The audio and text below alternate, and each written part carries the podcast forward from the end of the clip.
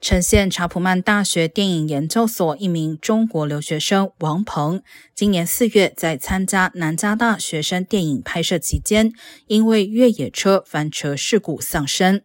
他的家属近日对 USC 以及该校两名学生提起过失致死诉讼。诉讼称，USC 校方合可了这次拍摄。但 USC 官员称，对该电影的拍摄并不知情，并称将在法庭上提供充分的证据，说明校方有关的安全规范。